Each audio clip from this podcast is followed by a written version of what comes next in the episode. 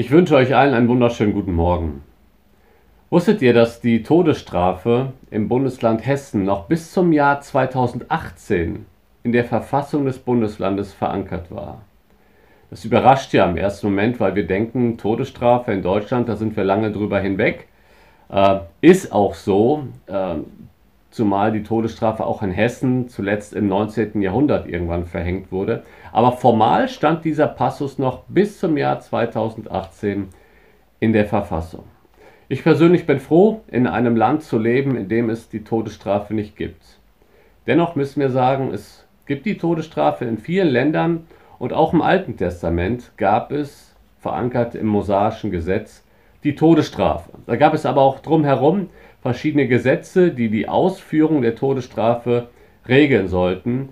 Und ich möchte heute im Rahmen einer kleinen neuen Andachtsreihe, die uns auf Karfreitag und Ostern vorbereiten soll, heute auf ein Gesetz zu sprechen kommen, das wir im Buch 5. Mose 21 finden. In 5. Mose 21, da heißt es in den Versen 22 und 23, und wenn bei einem Mann eine Sünde geschieht, auf die das Todesurteil steht, und er wird getötet, und du hängst ihn an ein Holz, dann darf seine Leiche nicht über Nacht an dem Holz bleiben, sondern du sollst ihn unbedingt am selben Tag begraben, denn ein Aufgehängter ist ein Fluch Gottes. So sollst du dein Land nicht unrein machen, das der Herr dein Gott dir als Erbteil gibt. Ein interessantes Gesetz. Was genau besagt dieses Gesetz? Also wenn ein Mann sündigt, also gegen das Gesetz handelt und es ist eine Sünde, die der Todesstrafe würdig ist, die die Todesstrafe nach sich zieht, dann soll er getötet werden. Und dann gab es offensichtlich auch die Handhabe, einen bereits getöteten noch einmal öffentlich an ein Holz zu hängen. Das hebräische Wort für Holz und Baum ist dasselbe. Es kann sein, dass es ein Holzbalken war, es kann sein, dass es ein Baum war, an dem der bereits getötete Sünder gehängt wurde. Aber in jedem Fall ähm, geregelt das Gesetz hier, dass er da nicht über Nacht hängen sollte. Sonst würde sich das Land verunreinigen, denn ein jeder, der am Holz aufgehängt wird, ist ein Verfluchter Gottes. Jetzt müssen wir natürlich klären, er ist nicht ein Verfluchter Gottes, weil er am Holz hängt, sondern er hängt am Holz, weil er ein Verfluchter Gottes ist. Er hat gegen das Gesetz verstoßen, ihn trifft der Fluch des Gesetzes und das wird nochmal dadurch öffentlich sichtbar, indem man diesen Mann öffentlich aufhängt an ein Holz. Warum gehe ich auf dieses Gesetz ein? Schaut mal, der Apostel Paulus zitiert genau diesen Vers in Galater 3, Vers 13. Da heißt es, Christus hat uns losgekauft von dem Fluch des Gesetzes, indem er ein Fluch für uns geworden ist. Denn es steht geschrieben, und jetzt zitiert Paulus 5. Mose 21, Verflucht ist jeder, der am Holz hängt.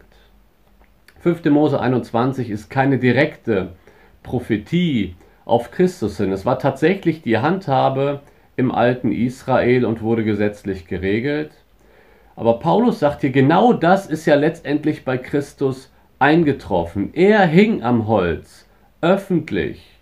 Nein, er wurde nicht vorher getötet und dann ans Holz gehängt, sondern er ist auch an diesem Holz gestorben. Aber Paulus gebraucht hier diesen Hinweis auf das alttestamentliche Gesetz, um deutlich zu machen, Christus der auch am Holz hing, öffentlich, er hat den Fluch für uns getragen.